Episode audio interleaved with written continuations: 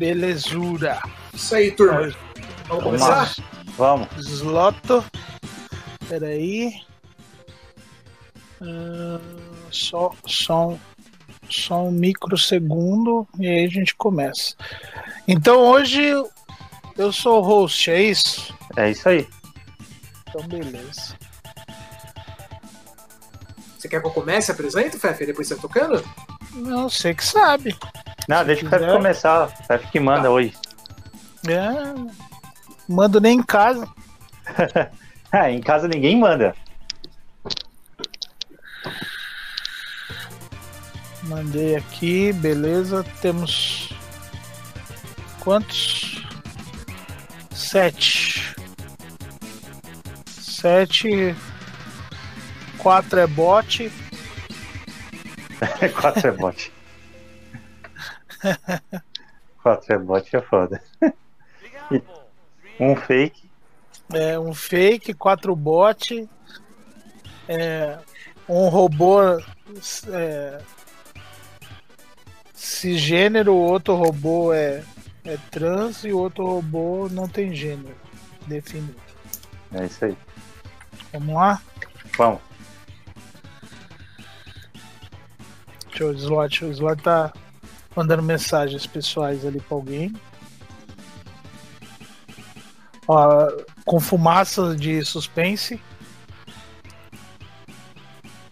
Fefe, a gente tá Quem- gravando, caralho. A gente tá ao vivo. Quem, quem que Começa vai. isso aí, porra.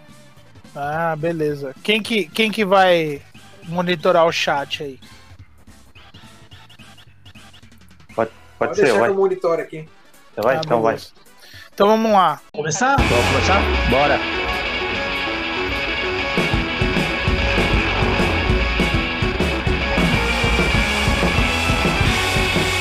Senhoras e senhores, sejam bem-vindos a mais um episódio do Guardiões Perdidos. E aqui comigo, Fernando Carvalho. A Ed. E Marcelo Manaro.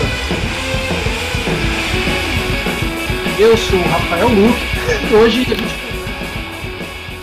Então vamos começar o segundo Guardiões Perdidos. Hoje com um tema muito especial, a maior obra de arte da história da humanidade. A gente já vai entrar no, no Guinness agora como o primeiro podcast com ascensão e queda no segundo episódio, porque a gente alcançou o ápice. Então hoje nós temos aqui o Rafael Slot, o Marcelo Manaro Opa.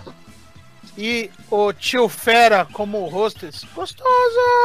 É, delícia!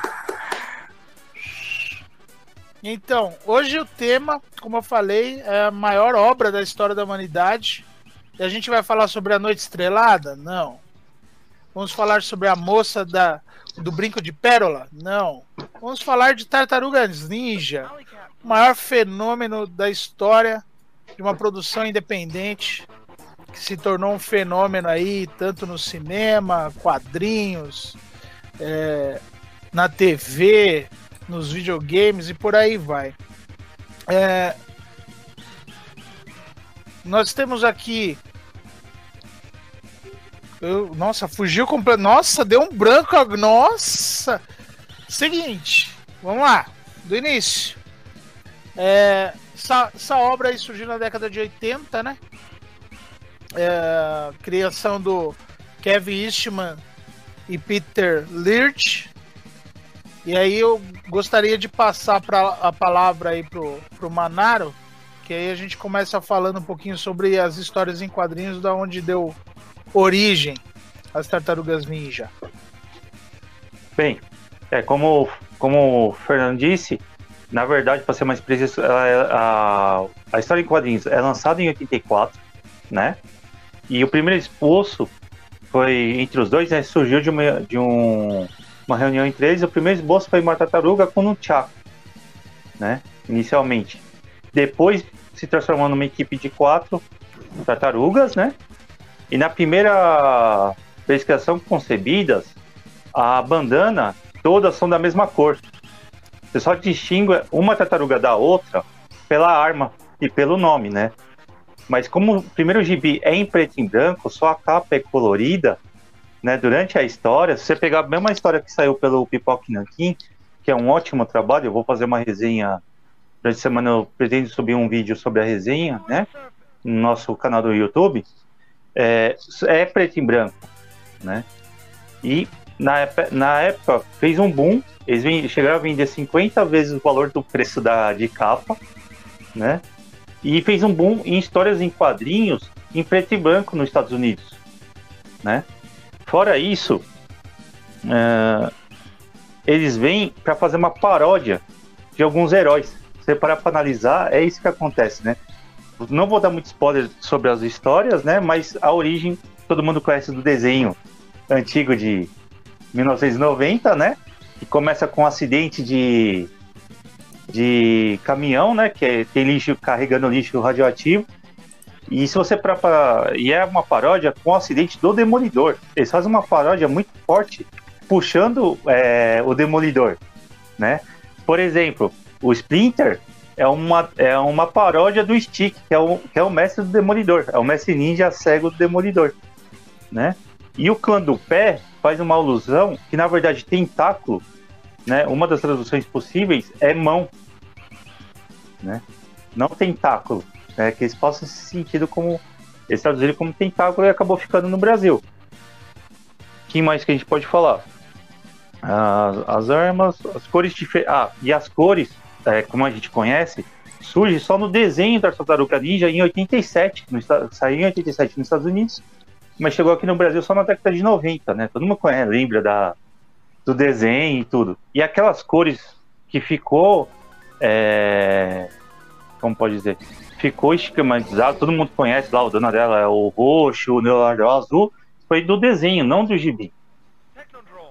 Tá? que mais podemos falar sobre os gibis? Né? Na época, ele surge com um diferencial e muita gente embarca nisso, né? E fora que as tartarugas já fizeram muitos crossovers. Por exemplo, com o Zag e o Yojimbo, né? Entre outros. Eu, eu lembrei mais do Zag e o Yojimbo. É esse mesmo. Né? E, no, e uma coisa que eu gostei no Pipoque Nankin é que se você pegar o volume 1, você vai ver que realmente é, todas são vermelhas. Né? Tá vendo? Todas são vermelhas e o que diferencia mesmo é as armas né? Bem, basicamente sobre, sobre, o, sobre a HQ, né? De sobre a HQ da, das tartarugas, é isso que eu tenho, que eu consegui é, explanar para vocês, né? E agora eu passo para o para o Fernando Fera novamente. Tá, é isso aí. Não, então, é, é importante frisar que, igual você tava falando da questão das cores e tudo mais, né? Primeiro lugar que eles estavam chapadão, né, cara? Os dois caras trocando ideia, eles, eles começaram com Mirage Studios ali. Isso, é, então, é, independente. De forma, de forma, independente e tal. E, querendo ou não, é, é, eles não, não explicam direito, mas com certeza eles estavam chapados ali na, no momento da criação, tava dando risada é, acabou de um desenho saindo o grupo, né? E, e também a, a, a questão da, da, das cores e tudo mais vem muito por conta da infantilização, né? Porque eles fazem uma obra no, nos quadrinhos é bem bem sombrio, é, bem isso, violento. É, é mais adulto, isso, isso né? Eu, falar. Eu, eu, eu, eu, sou, eu sou o outsider aí das tartarugas, né? Eu adorava Tartarugas Ninja quando era criança, assisti desenho, assisti todos os filmes, fui no cinema assistir os filmes, inclusive. É, mas depois perdi completamente o interesse. É, porém, né, vendo agora, a gente se preparando aí desse programa, me chamou muito, eu nunca li os quadrinhos das tartarugas, né? Me chamou muito a atenção como o estilo é diferente, né? É, Não, é outra, é outra coisa. Ele tem um, uma imagem assim, bem mais é, sombria, né? Sim. Tem absolutamente nada a ver com o que a gente está acostumado a ver nas outras mídias. Não. E, é também, uma... e também é bem diferente do que a gente está acostumado com os quadrinhos americanos em geral. Né? Ele, lembra muito mais aqueles quadrinhos que você tinha naqueles comics pulps dos anos 60, dos anos 70, do que o que a gente está acostumado a ver em revistas de super-herói mesmo, né? Exatamente. Eu, eu leio bastante bem europeu. Se, e quando eu li, assim, nós não terminei de ler tartarugas da forma que eu queria, estou lendo pela segunda vez, é, é, eu, eu sinto um ponto, assim, sabe, uma referência aos gibis europeus, né? Primeiro por ser preto e branco, isso aí já dá, não é aquela coisa colorida dos gibis norte-americanos, né? E a história é mais dark, mais puxada, assim, que não é uma coisa que atrai o público norte-americano, né? Tem isso também. O norte-americano gosta daquele herói colorido, bondoso, todas essas coisas assim. Né? Apesar, pega... são, apesar, de ser um quadrinho sobre ninjas em preto e branco, eu tenho a impressão de que ele não tem absolutamente nada a ver com o mangá, né, cara? Realmente não. ele me lembra mesmo o quadrinho europeu. É, então... Não, tanto é que assim, a, a inspiração do, dos dois criadores aí vem muito mais do Jack Kirby, né? Inclusive o, a paixão deles pelo Jack Kirby que juntou eles. Um foi na casa do outro. E ele falou: Nossa, o que, que é isso aqui na parede? Né? Era um original do Jack Kirby. E aí eles começaram a amizade a partir daí. Né? Uh, a, logo em seguida veio os quadrinhos, como, como o Manardo falou, foi um estouro, né? Mas só que muito que a gente deve do fenômeno aí que aconteceu depois foi por causa do Zominho. O Zominho. o Zominho que, que trouxeram. Momento Aminho! É, momento Aminho! Põe a nossa vinheta tem que ser um bonequinho do comando de ação gritando isso, tá ligado? Então, momento Aminho! então, crianças que não param de brincar com a minha. Não, mas viu? Agora eu tenho idade pra ter. Eu tenho idade e tenho dinheiro pra ter hominho, cara. Quando eu era é, criança caralho, não tinha. É. é, tipo isso. Não, mas é, é, é, importante falar isso porque é o seguinte: no caso das tartarugas então, mas ninja. O momento hominho foi depois de que eles estouraram na TV no cinema, né? Não! Não, não, não, não, não, não, não, não. Ainda não, não ainda na época dos quadrinhos. Não. Aí é, é que tá. História não, não, o, saiu o seriado de TV. É não, também não. Agora, não? não, vou contar para vocês. Acontece o seguinte: é, tinha os quadrinhos, foi um fenômeno, né? Mas era quadrinhos independentes. Eles começaram com 350 cópias. O número 2 já estavam vendendo 15 mil cópias, é. 35 é. mil cópias. E aí o que acontece? Veio até eles um agente freelancer o cara chegou no, no Mirage Studios, que Mirage, porque era uma Mirage, os caras trabalhavam em casa, né? É por isso que é Mirage Studios. E aí o cara chegou, terno, gravata, falou: Meu, eu tô procurando alguma coisa aí para vender para a indústria de brinquedos e tal, algo bacana. E aí viu que eles tinham um, um boneco grande de borracha da, de uma tartaruga ninja genérica, né? Não tinha não tinha uma arma ali, tinha, tinha o Bo, mas só que não ainda não tinha essa coisa da personalidade formada. Uhum. Então, de repente, qualquer um deles poderia usar o Bo, né? Eles eram tartarugas ninjas adolescentes. E ninja, ele tem uma variedade de armas. E aí ele pegou esse boneco, entrou em acordo com eles. É, eles falaram assim: a única coisa que a gente quer é controle criativo. Ele pegou esse boneco e começou a rodar um monte de, de empresa de brinquedo. E ele não conseguiu né, nenhum acordo. E aí ele foi para Playmates. Playmates é uma, era uma fabricante de bonecas né, de Hong Kong. E os caras se interessaram porque os caras queriam entrar no mercado para meninos. Mas não tinha nenhum brinquedo, não tinha nada. E eles assinaram o acordo. E aí uh, uh, eles começaram a produção dos bonecos. É, ainda não tinha um modelo definido. E é até importante falar que assim eles foram definir os modelos e essa questão das cores, a inicial na roupa, né, no, no, no cinto ali, é, porque eles trouxeram o cara que criou a parte visual do He-Man. E ele Não que definiu a aparência do, dos bonecos. E aí, beleza, os caras juntaram, tinha, tinha grana da Playmates, etc. Todas as ideias não eram aceitas, mas aí alguém deu a ideia. Bom, se é um brinquedo, uma linha de brinquedo para meninos, tem que ter um desenho animado. E aí eles decidiram, então, é verdade, tal, tanto que a maior parte da verba dessa fase inicial foi para exatamente elaborar esse desenho animado. E aí ele eles começaram a, a, produção e tinha o desenho animado, cinco episódios. E eles começaram a levar para as lojas, né, porque o mercado americano é diferente do nosso. Né? No caso, normalmente você fecha um acordo de exclusividade com alguma grande rede. E aí eles levaram na to Toys R Us e eles fabricaram coisa de 5 mil unidades. E aí, uma semana depois, simplesmente uh, a, a Toys entrou em contato com a Playmates, fechando um acordo para 50 mil brinquedos, né? Mas, mas para uma. Antes era uma loja só, e agora já tinha a rede ali. Aí começou o sucesso. E a partir dos brinquedos e desses cinco episódios iniciais, que se espalhou a, a, a fama aí das tartarugas ninjas e, e começou o desenho animado.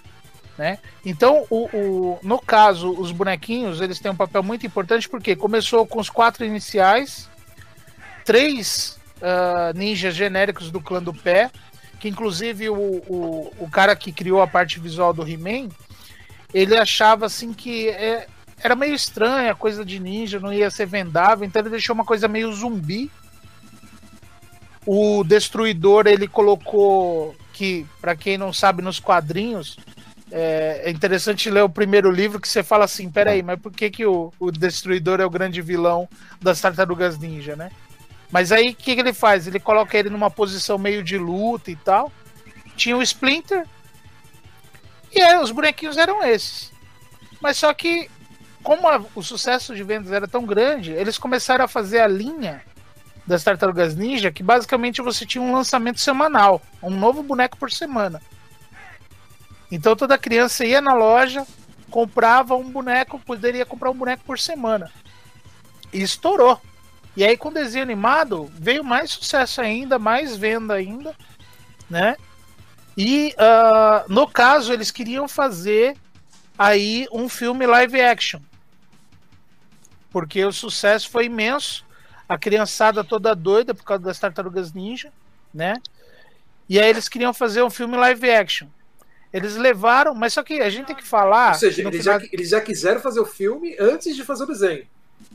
Ele, então, é, é, tinha o desenho animado. A partir daí. É, tá, então primeiro eles... veio o desenho. Primeiro veio o desenho. Veio, primeiro veio os bonequinhos. Aí veio o desenho, né? Pra promover e tal. Aí eles começaram a passar esse desenho na TV. No desenho Lógico... é que eu acho que o show explode. Então, porque. O visual, o visual já bem diferente, né? Sim. mas mais o visual, infantilizado. O visual que a gente explora no desenho infantilizado, ele já era explorado nos brinquedos também ou não? Então, Inicialmente não, acho. Inicialmente não, porque eles puxavam, no caso do, dos brinquedos, a referência que eles tinham era os quadrinhos.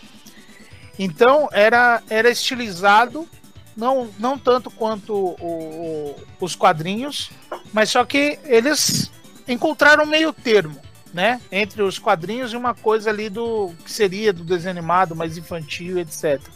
Tanto que se você pega um boneco da época, você fala, nossa, não tem nada a ver com o desenho animado, né? Quem tem a referência só do desenho animado, você fala, meu, uhum. bonequinho não tem nada a ver. Eles procuravam encontrar um meio termo nos modelos. Mas só que tá. como eles tinham que lançar basicamente um modelo por semana, que, que eles criaram um, uma espécie é, de de linha que não tinha no mercado antes, que era o quê? Você fazer as skins dos personagens. Né? E aí fez surgir as bizarrices, como por exemplo o Michelangelo Fazendeiro. Né? Não, porque eles tinham que lançar toda semana. Então você tinha os vilões, cada vez vilões mais diferentes, né? E etc. E aí os heróis sempre com a mesma skin. Então eles começaram a, a lançar, por exemplo, o Rafael com sobretudo a primeira aparição dele é no brinquedo.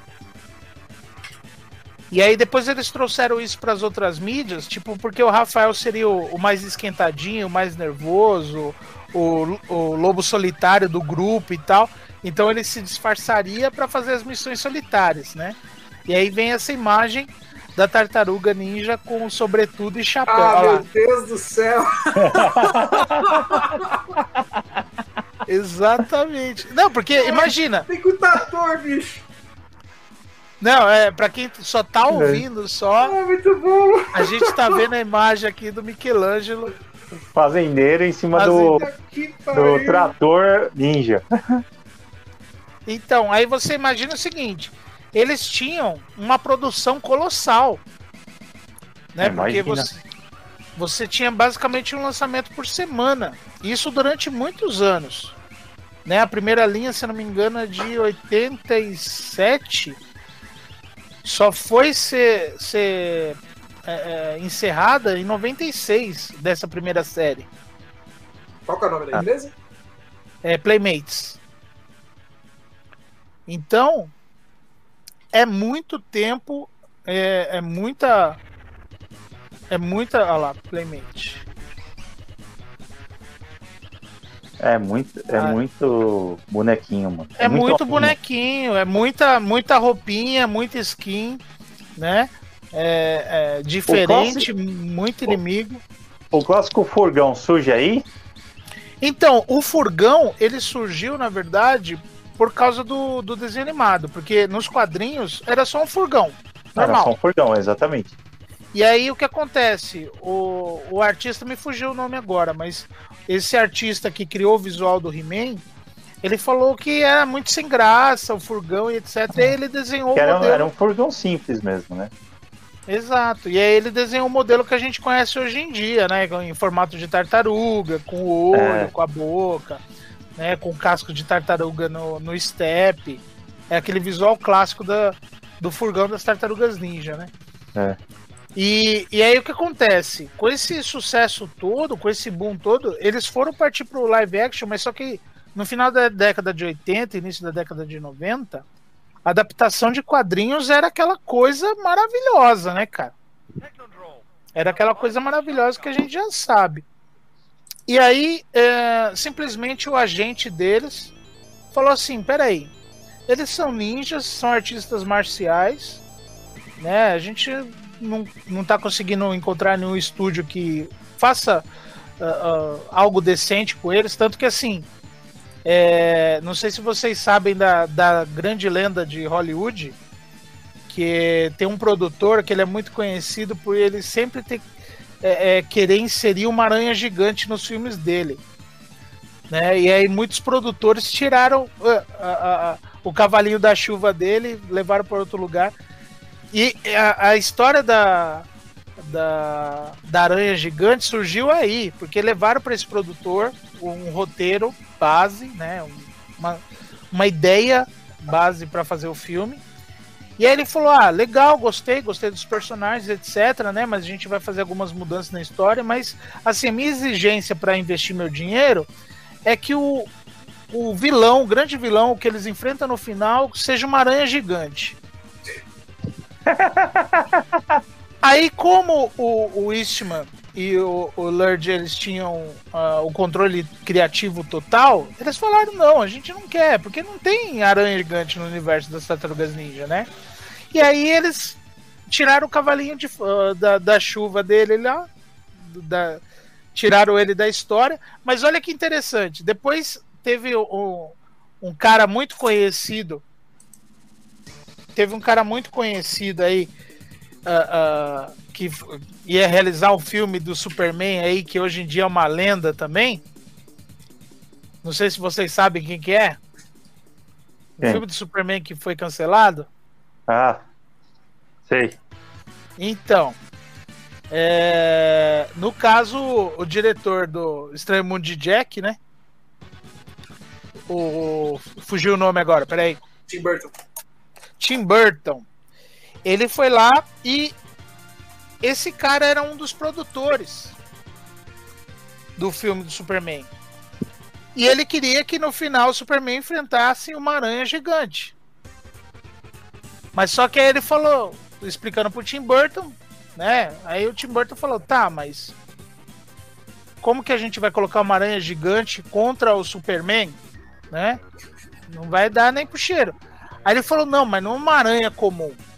É uma aranha gigante robô. Melhorou, né? Só ficou melhor. É. E aí, e aí, no fim das contas, deu tudo errado, não foi pra frente, etc. Mas só que esse cara produziu um filme do Will Smith. Aquele Wild Wild West, de lá que vem a aranha Wild Wild robô, West. Então. Aranha gigante robô, robô foi parar no filme do Will Smith. O cara conseguiu. Esse é um vencedor. Tá, mas vamos, então, vamos voltar para tartaruga. Não, vamos voltar. Não, isso daí é só uma mensagem para você não desistir dos seus sonhos. É Persista nos não seus sonhos. Não desista dos seus sonhos. Que, que um dia eles se realizam. Mas enfim, então os caras, eles queriam, é, é, o produtor deles lá, o, o, agente deles queria, então levar para um estúdio que conhecesse sobre artistas marciais. Então ele levou para o Golden Harvest. Para quem não conhece, é uma produtora muito conhecida de Hong Kong que faz filmes de kung fu. Sim. E aí eles, na hora, eles gostaram da ideia, eles aceitaram. E aí eles quiseram fazer o filme das Tartarugas Ninja. Mas só que quando eles, eles filmaram, para quem não sabe, filme em Hong Kong eles fazem em três meses, é. né? E fizeram o filme, já mandaram de volta para os Estados Unidos. Chegou nos Estados Unidos, teve uma reunião do, do, do pessoal da Playmates, junto com toda a equipe, né? Que estava relacionada com as Tartarugas Ninja. Ninguém gostou. Porque eles falaram, meu, mas é um produto para criança, a gente quer fazer um, um, filme do, do desenho animado, etc. Mas só que era um filme dark, era um filme violento, um filme escuro. Era um filme né? dos quadrinhos, resumindo. Resumindo, os caras pegaram e fizeram um filme dos quadrinhos. Mas só que era um filme, pode-se dizer que independente também. Né? Foi feito com baixíssimo orçamento. Né? Mas só que os caras tinham uma grande vantagem, que era o quê? O criador do Muppets foi quem fez a roupa das Tartarugas Ninja. E ele consagrado já, muito conhecido. E ele fez uh, uh, toda a parte animatrônica da, das máscaras dela e etc. E isso chamou muita atenção. E aí então os caras decidiram lançar no cinema norte-americano e simplesmente os caras faturaram 10 vezes mais do que foi investido no filme ainda no primeiro mês. Então foi um sucesso de público, de crítica, todo mundo adorou. E aí só, só deu mais hype ainda, né? Então vendeu mais brinquedo, o pessoal queria consumir mais coisas das, das Tartarugas Ninja, então quem conhecia através do filme foi assistir o desenho animado, quem assistiu o desenho animado gostou do filme, né? Vendia mais bonequinhos, mas só que a Playmates, na época, não fez uma linha de bonequinhos baseado no filme. Exatamente porque bonequinha é para criança, então a gente vai fazer a nossa própria linha. E aí eles continuaram na, na skin ali do, do Michelangelo Fazendeiro, do Leonardo Entregador de Pizza, e por aí vai. Né? Mas é. aí uh, uh, ainda. Não, mas depois... já os, filmes, os filmes fizeram tanto sucesso que teve trocentos mil filmes, né? Acho que foram três filmes, né? Então, e uma série, e acho leva... que tem uma série de TV ainda. É, eu então, me lembro de assistir três filmes nessa, nessa primeira nessa leva. Depois teve outros filmes, teve vários remakes aí, né? Voltou o cinema, acho que umas duas vezes. Recentemente teve um filme em, em 3D, né? Em computação gráfica. Então, no, no caso do cinema, assim, pra gente é, é, resumir essa parte do cinema, nessa primeira leva tivemos três filmes, né? O primeiro, então, produzido, filmado, etc., pela Golden Harvest.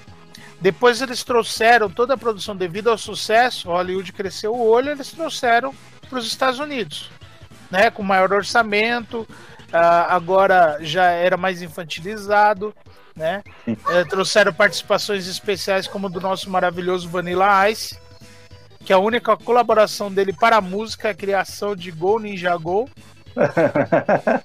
né? Que acho que a, a, vinheta, quando a gente fizer a vinheta desse programa especial, tem que começar com essa música. Ah, com certeza, com certeza. Porque assim, é, a gente pode falar da qualidade musical, pode falar de N fatores aí do Vanilla Ice, mas no caso do filme casou certinho. Casou né? certinho. E, e, e, era um filme mais infantilizado, tanto que você vê que, por exemplo, as tartarugas, elas evitam de usar as armas delas, né? É, fica uma coisa assim de, de bater sem bater, né? Hum. Usa o cenário a seu favor e tal, né? Exatamente para quê? Para que as crianças assistissem. Aí já no terceiro já teve viagem é, é, no tempo, tempo é, foram pro Japão, não fez tanto sucesso, e aí o pessoal acabou desistindo da empreitada, tanto que foi um fracasso de bilheteria, né? Apesar da, uh, da, da crítica especializada meter o pau, os fãs gostaram. Isso que eu ia falar, eu gostei do terceiro. É mais fraco, não é tão legal, mas eu gostei do terceiro, não achei ruim. Eu gosto ah, muito. Eu acho interessante que o primeiro que foi feito em Hong Kong é muito melhor em relação aos outros, né, cara? Ah, sim. Em termos de, em termos de de cinematografia mesmo, assim. Eu, eu acho que o 2 e o 3 são. As piadas talvez sejam melhor escritas, mas. É, em termos visuais, assim, falando, né? A fotografia do primeiro filme é muito boa, cara. Sim, ela, ela é mais pesada, mais dark, né? Até porque se basear, acho que deve ter se baseado mais em cima do gibi, da HQ, né? Então. Então, mas filmar uma coisa, a fotografia de um filme escuro, cara, é muito mais difícil do que um filme colorido. Sim, sim. Sim, escuro é fazer bem um, Fazer um filme é, dark, assim, é muito mais difícil você acertar a mão, sabe? Porque a, a lembrando... é muito mais complicada de fazer. E lembrando que tinha dois fatores principais aí, né? Tanto a questão de uma escolha estética por se basear mais nos quadrinhos, se você pegar, é bem o arco do primeiro livro, né? Do, da, ali da primeira edição ali, né? Tem uma introdução, a, a origem delas, etc. Aparece a figura do destruidor e tal, parará. Mas assim, também era uma escolha por conta da roupa das tartarugas, né? Porque uh, no cenário escuro, qualquer defeito, qualquer amassado, né, na, na, nas máscaras, etc. Não, evidente, né? não fica tão evidente. Então era uma escolha óbvia ali, eles fazendo essa coisa mais escura. Fora que também é, é, elas são ninjas, elas se escondem da população da cidade de Nova York. Então é uma escolha, ao mesmo tempo, para facilitar o trabalho deles, mas também uma escolha estética, né? Uhum. Já no segundo, já você já vê que é mais coloridão. No terceiro, aí já parte já tem cenas durante o dia, né, a luz do dia e etc. Eles andando a cavalo, que é a melhor coisa do universo. Verdade. Aquela roupa balançando, balançando enquanto eles cavalgam. Tartaruga né? cavalo. É. então, mas aí o que acontece? É, depois a gente vai ter uma retomada só com filme animado, né? E aí, por fim, uh, quando já a Viacom comprou os direitos das Tartarugas Ninja, que até então o, o Eastman, ele tinha comprado do Lurd, não, perdão, o Lurd tinha comprado do Eastman a parte dele, porque eles não concordaram com um monte de coisa, inclusive uh, um acordo que eles fizeram com a Saban de ter uma versão live action, por causa do sucesso dos Power Rangers na década de 90. É, eles fizeram um acordo com, com a Saban e aí fizeram uma versão live action das Tartarugas Ninjas para TV. Mas só que uh, eles deram a ideia, eles queriam a produção que tivesse uma quinta tartaruga mulher para atrair o público feminino. E nessa o Eastman não concordou com, com o Lurd e tal. O Eastman era a favor né, de ter essa personagem feminina, né? E, e já o Lurd não. Ele achou que era uma traição ali da, dos ideais deles, das ideias deles, né? Ter um, uma criação de um personagem novo, mulher ainda não tinha nada a ver com o conceito dos personagens, né? E aí uh, simplesmente o, o Lurd ele comprou a parte do Istman e aí depois uh, a Viacom fez uma por causa que a Nickelodeon, né, que é da Viacom, ela tinha muitas propriedades intelectuais interessantes para criançada, mas não tinha nenhuma clássica. Né? Isso a gente já está falando nos anos 2000 já, não tinha nenhuma clássica. E aí uh, eles ofereceram pro, pro Lurch Uh, na época, se não me engano, foi coisa de 6, 6 milhões, um negócio assim. E aí ele aceitou, ele vendeu, né? Uh, o Eastman não ficou com nada. E aí surgiu essa primeira série animada da Nickelodeon, das Tartarugas Ninja, que é muito boa. Inclusive porque eles chamaram, depois que compraram do Lurd, uh, do Lurd é, simplesmente assim, eles chamaram o Eastman para ser consultor da série. Então ele trabalhou na série, ele dava consultoria e é muito bom. Ele é focado no humor, mas tem bastante ação, bastante uhum. luta, uhum. Né? É, é bem legal. Mas só que aí teve uma animação em 3D nessa época. E aí também o quem se interessou pela propriedade intelectual foi o grande diretor das explosões. Vamos ver se vocês adivinham o nome. É, John Woo? Não. James Cameron? Quem? Não, quem é o conhecido pelas explosões? Tem tantos, cara. É, primeiro é o John Woo, mano. É que o cara explode tudo e dá duas armas pro principal. Não, que fez Bad Boys. Puta, não sei quem fez Bad Boys. Ó, tem explosão no filme, tem câmera girando em torno do protagonista, é ele. Dirigiu, dirigiu, ó, agora vai ficar fácil, hein? Dirigiu nada mais, nada menos do que Transformers. O filme ah, que você... o Bay lá, Bay. Michael Bay. Michael Bay. Michael Bay, ele se interessou pela propriedade intelectual. O diretor que todo filme dele tem que ter uma câmera girando em torno do protagonista. Você pode ver aí no, no YouTube, tem até compilação disso. Tem que ter explosões. É, coloca aí, Michael Bay e Scenes, um negócio assim. Olha lá, Explosions já. Você coloca, já aparece. Olha lá. Uh, Michael Bay, Movie Explosions. Michael é. Bay. É, filho. Já ele é conhecido pelas explosões, conhecido pela câmera girando em torno do protagonista e pelas cenas de luta que você não entende nada. É, então, eu, eu tenho um vídeo do, até do Adult Swim, mano.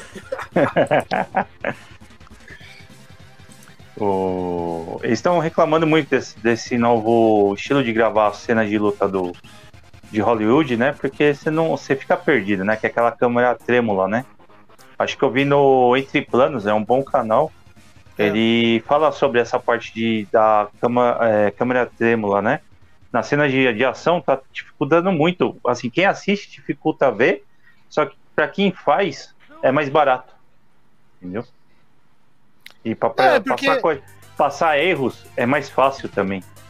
E, e, e, no caso do Michael Bay, da, da série Transformers e tal, também tem uma questão da. Como são seres totalmente gerados por computador, né? É, tem a questão de que qualquer luta aparenta ser completamente artificial, né? Mas só que você literalmente você não entende nada do que está acontecendo. Porque você vê aqueles. aquele. Transformers. É, o V1, né? Ele tinha formas bem definidas, assim, eles eram meio quadradões, assim e tal. Você definia bem o carro e etc. No filme, ele já tem uma coisa assim orgânica, né, e tal. Mas só que quando você tem dois Transformers lutando, você não consegue entender nada. E aqueles sons de explosão e a câmera tremendo, não sei o quê. É. E quando ele se interessou por essa propriedade das Tartarugas Ninja, é porque, na verdade, assim, a, a Nickelodeon ela acabou. Saiu os boatos, que ia ter filme do Michael Bay e tal, parará. Mas só que a Nickelodeon entrou com uma série de pedidos que ele poderia que não poderia ser feito no filme. Aí ele acabou se desinteressando, né? Porque ele não poderia fazer o que ele queria. Aí ele não passou poderia fazer tutela... as explosões que ele queria. Exato. E também tem tudo a ver, né? Tartarugas Ninja, explosões comendo solta, né? Por que não, é, os, né? Os ninjas explosivos, né? É, é, tipo, dá um soco e depois ele aparece pulando do prédio, aquela explosão atrás. Pam, tartarugas ninja. Né? Não, não, não tem condição. Então ele acabou passando a direção do filme, ele ficou como produtor executivo, né? Ele passou a produção, passou a direção desse filme para um dos pupilos dele, né? E uh, o pupilo dele é Jonathan Liebesman, que tem uma incrível filmografia de Tanto é que o primeiro Tartarugas Ninja dessa nova fase é horrível. É um filme sei... chato, cansado. É o de 2014? É. E o outro também. Não, não fala mal do 2. Aí a gente vai brigar. Não, 2 é horrível também. É tão não, ruim quanto o primeiro. Mano, a gente vai brigar. Vamos brigar então. Tem, ó, no 2. Olha lá. Aí aquela coisa, né? Tem que chamar pra ser a April, a, a, a, a queridinha do Michael Bay, né? Tem aquelas câmeras, aquelas filmagens estilo Michael Bay, aquela coisinha, mas é o diretor já é o pupilo dele, né? Tanto que a, a como é que é o nome dessa atriz, cara? É o Michael Bay Jr. O Meg, a Megan Fox, né? Megan Fox, Megan Fox é a menina, a menina do, dedo, do dedão anão, né? Porque ela tem aquela deficiência que deixa o dedão mais curto. Ah, eu não sabia disso. eu também não, é. Mas beleza, vai, vai. Mano, eu sou o rei da cultura inútil, cara. Percebe-se. É, então, ela tem essa deficiência genética, genética que o dedão dela é mais curto. É, tanto é que ela é uma moça muito bonita e tal, parará, mas você pode ver que não tem nenhum close na mão dela nunca, né? Não tem nada assim, é uma mão no rosto, nada.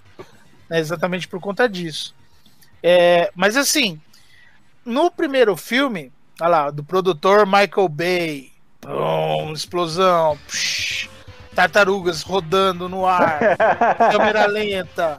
Aí Eu aparece... acho interessante, mano, que parece que essas tartarugas desse filme elas saíram de dentro do Gears of War, sabe? Não, é uma tartaruga tipo, de 2 metros de altura. é. Quadrada. É, é tartaruga ninja Conan, né? Não, o, o Destruidor, olha lá, parece um Transformers, né, cara? De... É, o Destruidor é um Transformer praticamente. É, é, é horrível. Meu, os dois filmes são ruins.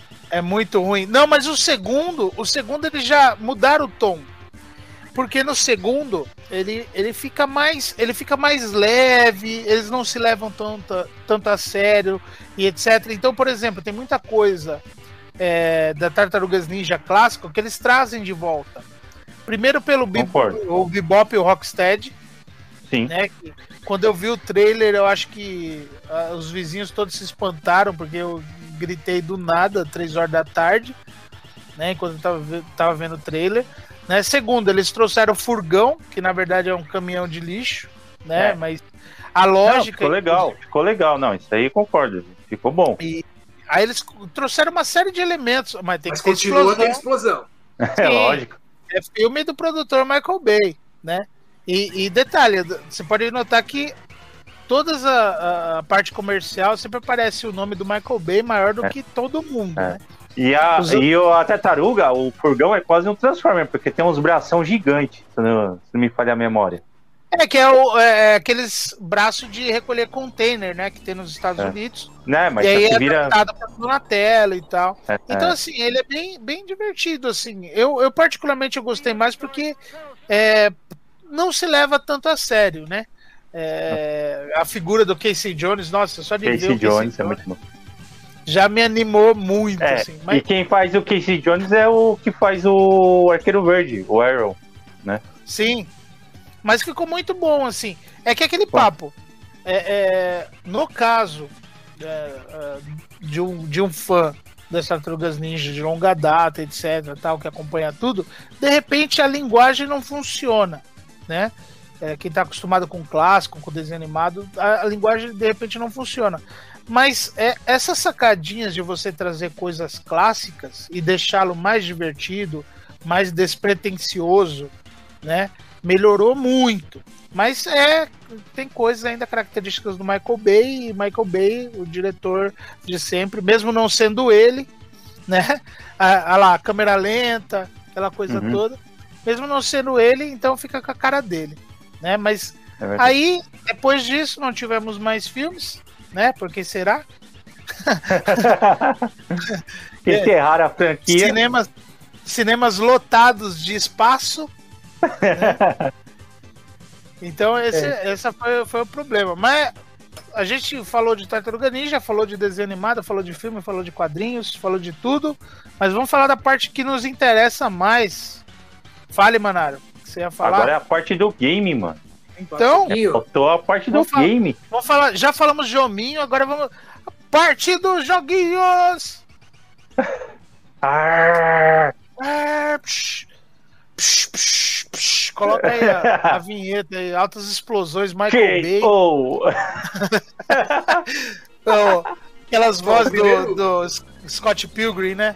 O É. primeiro jogo do- das tartarugas, na verdade, é, é muito ruim, né, cara? É um jogo, é um jogo pra Nintendinho que eu tive o, o desprazer de jogar quando eu era criança, né? Meu- meus pais alugaram pra mim na saudosa videotranca que tinha perto lá na minha casa, que alugava filmes e, e joguinhos, né? Então eu sempre, sempre dava um jeito de tentar ir junto na sexta-feira pra convencer os pais a, a alugar um jogo, convencer eles de que eu não tinha jogos o suficientes pra jogar, embora eu tivesse um cartucho com 60 jogos da CCE. Né? Eles sempre diziam a mesma coisa: você tem um monte de jogo pra jogar, como é que você não tem jogo pra jogar? Mas, aí tinha que usar né, daquela, daquele argumento é, muito importante pra toda criança, que é fazer manha, né? Fazer uma birrazinha mágica ali pra tentar conseguir convencer seus pais de que você precisava, assim, num, num, cartucho pro final de semana, né? E, porra, eu adorava Tartaruga Ninja quando eu era moleque, né, cara? Então eu tive o desprazer de levar esse jogo pra casa. É, é um jogo que até que é bonito pros padrões da época, né? Os controles eu até que são não é ruim, não. né? Só que o pulo dele, cara, é muito ruim. É muito Sério? ruim. Nunca É joguei. ruim. Você, você- você pula como se estivesse flutuando, assim, né? Puta. E aí tem lugares em que você simplesmente tem uma plataforma que você precisa subir e você simplesmente não consegue entrar na plataforma, porque o, o- o pulo é muito ruim, cara. É muito ruim. Ah, é foda. E além disso, o jogo é extremamente difícil, cara. É extremamente difícil. Eu não consegui passar, acho que da, da quarta fase. né? A primeira a segunda fase, ok. E depois você tem a fase que você tem que ir pra debaixo d'água pra desarmar umas bombas. E tudo, tudo tira a sua vida. Você, você anda, você perde vida. E aí fica difícil. Mas, mas apesar disso, sim, o jogo tinha todas as tartarugas, você controlava todas as tartarugas, inclusive conseguia trocar entre elas o estágio. Né? É, é um jogo morria- interessante. Não é um jogo horrível, tá? Isso é um jogo ruim. Né? A gente tinha muitos jogos horríveis aí nessa época da geração 8 bits, né, cara? Jogos que eram injogáveis. Esse jogo é jogável, mas ele é muito ruim. Não, mas assim, o que eu ia falar é que ah, ele tinha muitos detalhes assim clássicos assim das Tartarugas Ninjas e que atraía os fãs, né? Tinha. Então mesmo ele sendo ruim, tipo, tinha o Furgão, tinha o Bebop, o Rocksteady. Rocksteady. É um jogo Então- da Konami, então a música é muito boa, a parte de áudio pra época é excelente. Tinha a música tema do, das Tartarugas Ninja, inclusive, né, em versão 8 bits ali. Ele, ele tinha os seus pontos, os seus pontos positivos, né? É, mas no geral não é um jogo um jogo muito bom também. E outra coisa absurda é que só tinha uma tartaruga pra você jogar no fim das contas, né? Que era o Donatello. A arma, o bastão dele parecia uma arma laser, na verdade, porque ia quase a tela inteira. As outras tartarugas não tinham esse alcance. Então, na verdade, você ficava o jogo inteiro jogando com o Donatello. Só. O jogo, era o jogo das tartarugas e Donatello, praticamente. Mas aí ah, ah, o lance de você trocar entre as tartarugas assim, ele tinha um lance interessante, né? Que é, as tartarugas funcionavam como vidas, né? Isso. Você, você morria com uma, era morte permanente. Isso, era permadeath, você continuava jogando com as, com, as, com, as, com as outras, né? E aí você tinha que saber administrar, né? Porque, por exemplo, enquanto o Donatello tinha uma arma de longo alcance e que você gostava de jogar com ele, você tinha prazer e conseguia passar as telas, se você deixasse o Rafael por último, você estava lascado. Tava Né? lascado, porque tinha o menor alcance de todos. É isso mesmo. É, porém, né, no mesmo ano, em 89, que saiu esse jogo pra Nintendinho, a gente teve o grande e glorioso jogo das tartarugas para arcade. E esse é um clássico absoluto. Esse é. É, As máquinas eu lembro que deviam cheias. o gênero, esse gênero de, de jogo de, de- que a gente chama aqui no Brasil de briga de rua, né? é, é, fez muito sucesso na época e a Konami e a Capcom eu acho que eles estavam no, no topo desse gênero, né? Eles faziam os melhores jogos desse tipo. E, e esse jogo das tartarugas é um exemplo de, de um dos grandes clássicos da Konami, né? Esse jogo das tartarugas, o jogo dos Simpsons, é, o jogo dos X-Men. é, só é que o das, o das tartarugas e dos Simpsons eram os que a gente mais via aqui no Brasil, né? É, Os X-Men era difícil encontrar. É, esse jogo fez muito sucesso, cara. Fez muito sucesso, tanto que gerou adaptações aí para os consoles, né? É, que também são excelentes. A animação e o áudio dos jogos da Konami nessa época era muito bom. né? O som da Konami, em geral, sempre foi excelente. Né? É, e as animações também eram, eram muito boas. E aí você tem aí os vilões da, da, da série, né? Estão todos presentes. É, é, um jogo que eu particularmente tenho uma memória afetiva muito boa, cara. Embora eu tenha jogado mais as versões para console, né? Que não são adaptações é, 100% do jogo, né? Elas têm as suas diferenças aí, mas são em geral bem. A gente tem os vilões da série bem representados também. Sim. É um jogo que tem também alguma, algumas características cômicas, assim, né, nas expressões que os personagens fazem, às vezes, nas, nas animações de comemoração e tudo mais. banca clássico Coabanca. É. E esse é um jogo que a gente quase sempre joga quando a gente vai na casa do Fef, ali no arcade portátil dele. É. No, É, não, é de lei, é de lei. Inclusive. A gente sempre é... joga um tartarugazinhos ali. Sucesso. Por que será? Mas o. o Inclusive o, o próprio Bartop do, do FEF ele colocou lá as tartarugas na decoração. Oh. Então, somos suspeitos, eu acho, para falar desse jogo. Não, eu, eu. É, aquele assim, né? Se eu for fazer um tour aqui pelo meu escritório aqui de coisas das tartarugas ninja, né, cara?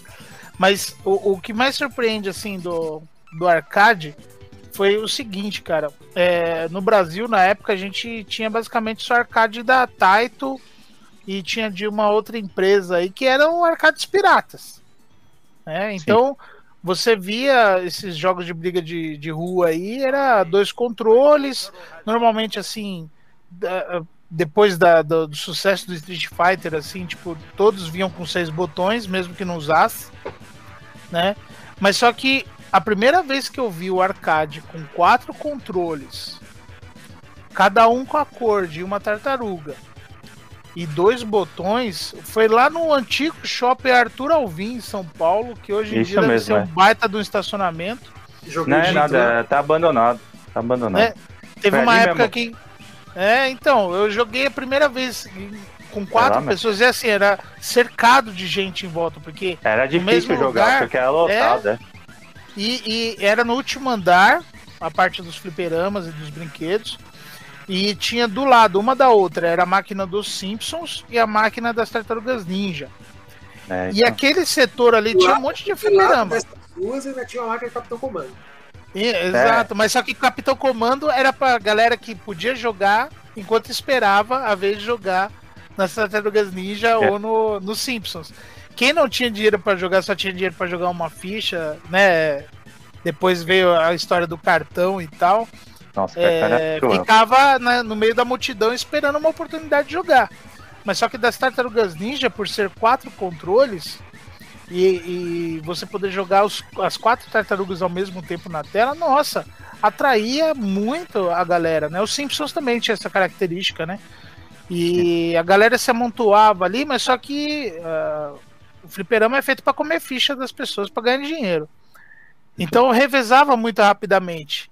Né? Então você via aquela molecada tudo em volta, assim, pirando, né? Porque é, às vezes tinham combinados ali entre a galera ali, não, vamos fechar o jogo.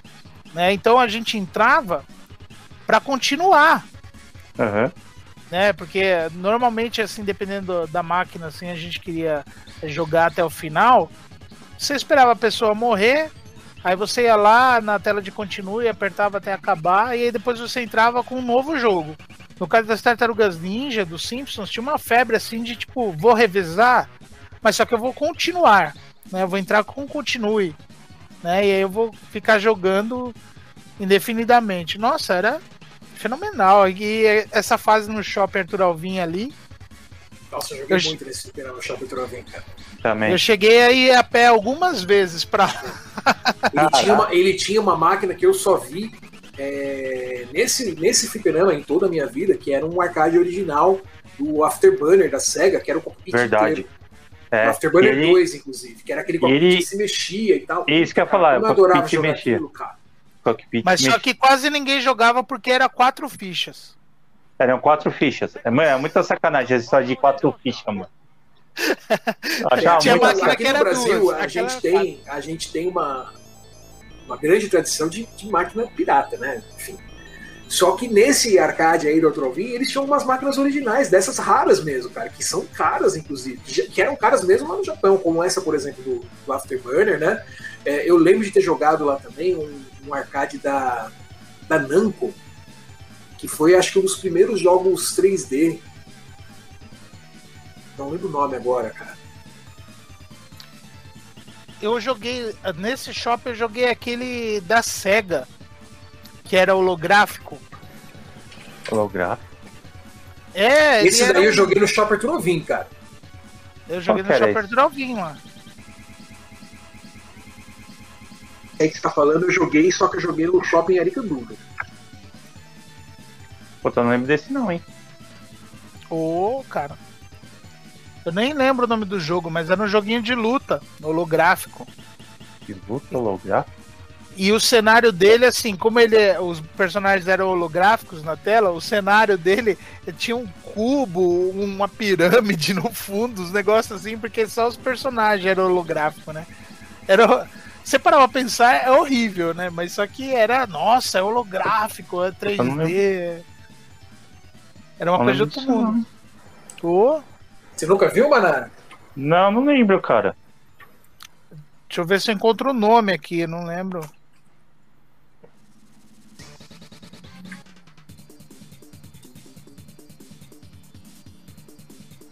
Era um de luta, cara. É esse aqui, ó. Ah, você já encontrou aí?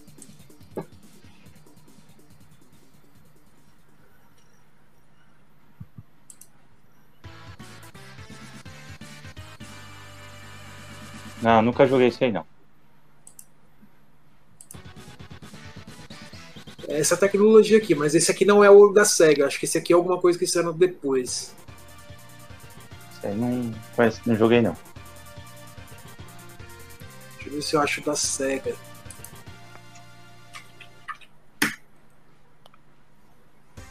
Ah, esse aqui, era um, ó. Era um arcade muito estranho.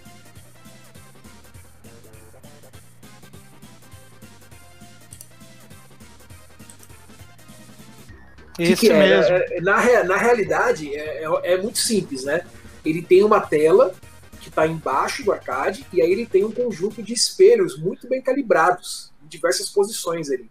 E quando você olha pro, pro, pro arcade, você vê a imagem em holografia, você vê a imagem em 3D. Entendi. Como se ela tivesse sido sendo projetada na realidade. Né? É, os espelhos ali é que estão te dando a ilusão de ótica de que ela tá. Mas quando você olha, é que aqui não vai te dar o, o efeito necessário. Aqui, aqui, claramente dá para ver que é uma projeção numa tela, né? no, no espelho, uhum. assim Mas quando você está olhando fisicamente ali, dá a impressão que você está vendo o holograma do, do R2D2 ali. Caralho. Dá essa sensação. E a tela dele é meio que tipo um cubo, assim, né? Um cubo não, uma, um domo, né? Olha lá o cenário que eu falei, olha lá, era os paralelepípedos, olha lá, é. os triângulos. Era isso que era de cenário. É isso aí, cara. Cara, era muito legal, cara. Era muito impressionante. Imagina. Pra época. Era um, era um, jogo assim meio simples, né? Eu lembro que o gameplay eu joguei poucas vezes. Ah, não joguei. Mas era. Mas era. Era muito interessante, cara. Não joguei. Bem, eu acho que é isso aí, né? legal, cara. É, mas... Não, só falando das versões é, não, agora tem Tartaruga eu falei, aí 2, a gente, cara. A versão do arcade que fez um puto do sucesso, né? Mas a gente basicamente jogou mais as versões para console, né? Sim. A, a que fez mais sucesso na época, com certeza, foi a do Super Nintendo. Né, o Turtles, Turtles in Time. Ah, joguei isso aí. Né, todo mundo joguei, jogou e jogou muito.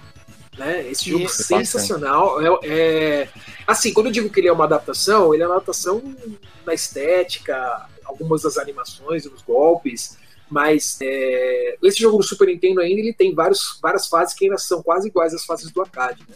Mas ele é um jogo que é bem diferente, assim, ele é um, um jogo, um jogo próprio. É, esse é... jogo era muito bom, cara. Ele tinha o lance de aproveitar os efeitos da Mode 7, que dava para você arremessar os personagens em direção à tela. Né? Ah, verdade que era muito bonito, era muito bacana. E, puta, esse foi quem jogava aí em locadora para jogar por hora, com certeza jogou muito esse jogo, cara. Esse jogo fazia, fez muito de um sucesso. E é um jogo sensacional, né? Muito querido. Acho que deve ser o jogo das tartarugas aí mais bem quisto por todo mundo aí. E que todo mundo mais jogou na época, né? E, e, lembrando que depois esse daí fez o caminho contrário, né? Porque assim, as tartarugas na Nintendo teve o Tartarugas Ninja 1 Tartarugas Ninja 2, que era uma adaptação do jogo do arcade pro Nintendinho. Sim. Depois teve o Tartarugas Ninja 3. Que era pra Game uma... Boy. Não, Manhattan Project do, do Nintendinho. Então, primeiro saiu pra Game Boy e aí depois eles, eles lançaram pro Nintendinho. É que do Game Boy ele, eles lançaram uma série é, separada que ele era meio que plataforma, né? Ele era um beaten up meio plataforma, é. assim. Era e mais parecido ele... com o Turtle Zoom, né? É. E aí o, o, quando saiu o Turtles in Time, ele saiu como Tartarugas Ninja 4 no Super Nintendo. Turtles 4, né? exatamente.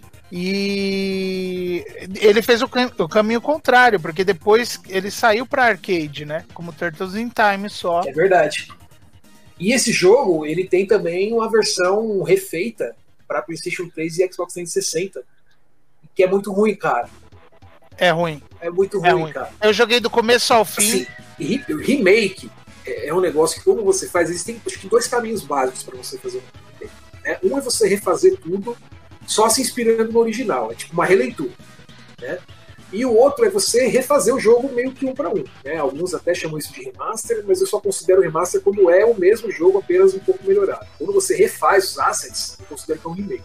Né? E existem bons remakes, né? Por exemplo, é, o remake do, dos jogos do Mario para Super Nintendo, né? o Super Mario All Stars, é um bom remake. O remake do Shadow of the Colossus Play 4 é um bom remake. Fenomenal. O remake que eles fizeram pro jogo no PlayStation 360 é uma porcaria. Ele é uma porcaria não porque os gráficos é, sejam feios, ele até que é bonito, é um estilo diferente, mas ele até que é bonito. O problema são os controles, cara. Você quer fazer um remake um para um, você tem que ser que o jogo sinta como era o original. Né? Porque quando você pega um remake de um jogo que todo mundo jogou e jogou pra caramba, se o cara pegar o controle e o jogo for diferente, a memória muscular do cara na mesma hora fala, mano, isso tá errado, cara. Que negócio é esse? É verdade, verdade. Você é vê, você vê na tela uma coisa, é. mas só que na mão é outra, cara. Completamente diferente, é. Ah, esse jogo não deu certo. E a gente teve também o jogo, a versão para Mega Drive, e isso é um negócio que era muito comum na época dos 16 bits, que eu acho que é muito engraçado, né? Os caras pegaram e lançavam um jogo, aí lançavam um jogo, sei lá, o jogo, o jogo das tartarugas. Aí tinha a versão pra Playstation, tinha a versão pra Mega Drive tinha a versão pra Super Nintendo. Os jogos eram diferentes, cara. Eles lançavam na mesma época, às vezes no mesmo dia, e os jogos eram diferentes. E esse é um dos casos, né? O que eu acho engraçado desse jogo do Mega Drive, apesar dele ser parecido, ele ter mais ou menos a mesma estética e tudo mais, tem algumas fases que são iguais também é que na abertura, a hora que mostra as tartarugas, não é as tartarugas do desenho animado igual o jogo do Super Nintendo, é as tartarugas dos quadrinhos, cara. É mesmo? Eu nunca reparei nisso. Pode prestar atenção, cara. Deixa eu, deixa eu até colocar aqui pra vocês. Olha lá, ó. Não, mas antes aparece as coloridas, não é? É as tartarugas do quadrinho, cara. Não, a do Super Nintendo é as tartarugas do desenho. Ah, tá. Aí sim. No Mega Drive, não. O Mega Drive sempre tinha aquela visão de ser um jogo um videogame mais radical, mais para os adolescentes, e o Nintendo ser pra, mais para criança, né, cara?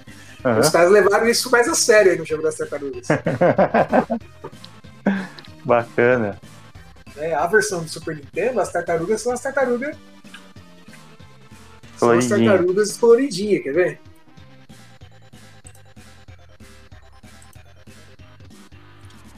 É, cara.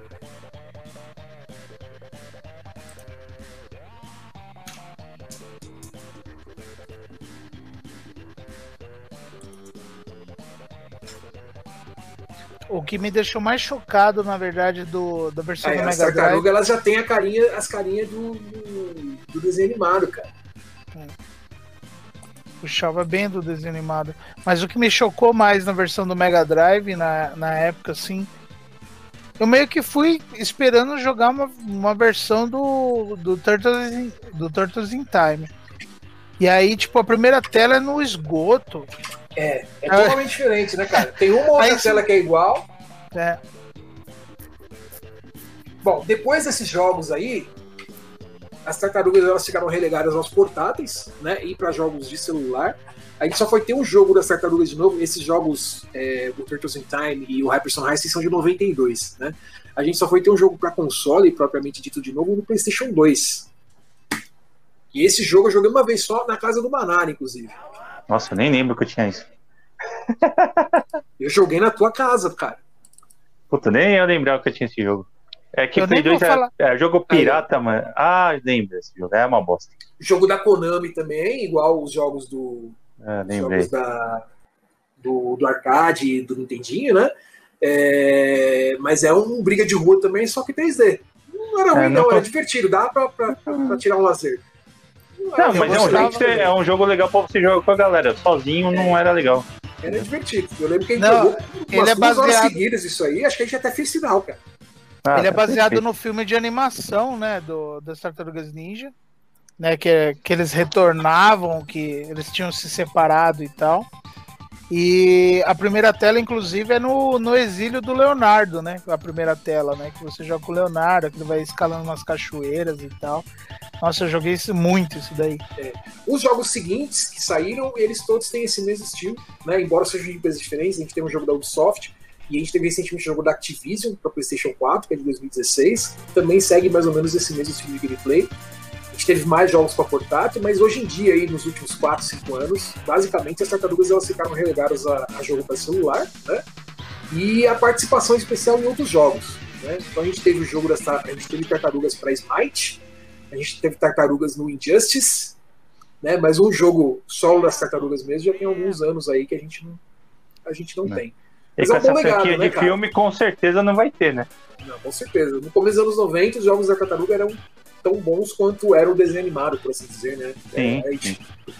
Quem viveu essa época, com certeza gostava muito de Tartarugas. Não tem, não tem jeito. É que como o, os últimos seriados animados das Tartarugas Ninja assim foi muito focado no público infantil, então meio que eles até a questão de games assim tá investindo muito em celular, né, que acabou se tornando para molecadinha aí mais acessível, né, cara? Uhum. E mas tem, tem alguns jogos bem divertidos assim, tem é, alguns assim com uma jogabilidade simplificada, assim meio Lego, né? Quem jogou já algum jogo do Lego do, de celular assim, sempre para você dar um toque, é on rails, né? É, coisa bem simplificada e segue nessa lógica. Para quê? Para que as crianças pequenas possam jogar tranquilamente, né? É, bom, enfim, Tartarugas eu acho que é, uma, é um daqueles grandes casos, assim, que as coisas acontecem de forma muito inesperada, né, cara? Um quadrinho independente, né, que começou como uma paródia. Sim, sim. E de repente transformou-se em uma franquia com filme, desenho, brinquedo, a todo, todo quanto é canto. É um negócio bem impressionante, né, cara? Não, e é. com um legado enorme, né, cara? Você é gigantesco. A importância né, na indústria dos brinquedos, né? Porque hoje em dia, se você colocar na loja qualquer playset do, das Tartarugas Ninja vende mais do que qualquer, qualquer outra franquia, né, cara? Tipo, é um playset de esgoto, um playset do quartel do clã do pé, um playset do, do esconderijo das tartarugas. Meu, é, acaba vendendo porque tem colecionador no mundo inteiro, né? Ficcionado no mundo inteiro. E cada vez mais assim a gente vê uh, esses descansos né? Como teve no caso antes da Nickelodeon. E agora você vê que a Nickelodeon ele, ele emendou, né? Uma série das Tartarugas que foi cancelada com outra, né? Que eles quiseram dar uma repaginada, uma renovada no visual das Tartarugas, uma distinção maior ainda, né? Na, na personalidade de cada uma. Uhum. É, eles, eles deram um tiro no pé. Né? Então é, você vê que de, desde a última série aí, que foi cancelada também, tipo, eles estão dando um, um descanso na franquia. E com certeza ele voltando vai ser uma nova febre, né, cara?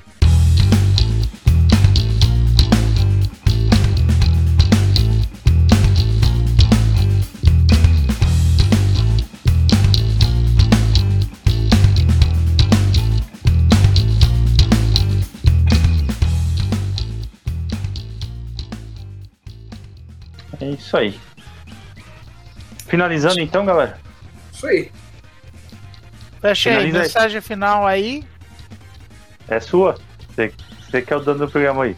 Não, mas se vocês quiserem dar algum recado, mandar um beijo pra. Não, o recado é, meu pai, é minha tia. acompanha a gente né? Até sábado é, que o vem. O recado é, por favor, acompanhe as nossas redes sociais aí, no Twitter, é. twitter.com.br Guardiões Perdidos. Né? No YouTube a gente não lançou o canal ainda, a gente pretende lançar essa semana, que é também youtube.com.br Guardiões Perdidos. E nos siga aqui na Twitch também, nos ajuda bastante. É. Pra gente poder trazer mais conteúdo, a ideia é de subir vídeos no YouTube também, né? Essa semana eu pretendo fazer a resenha do material do Pipoque Nankin, das Tartarugas Ninjas, para acompanhar essa live que fizemos hoje. Sejam bem-vindos ao canal e dá uma força seguindo a gente.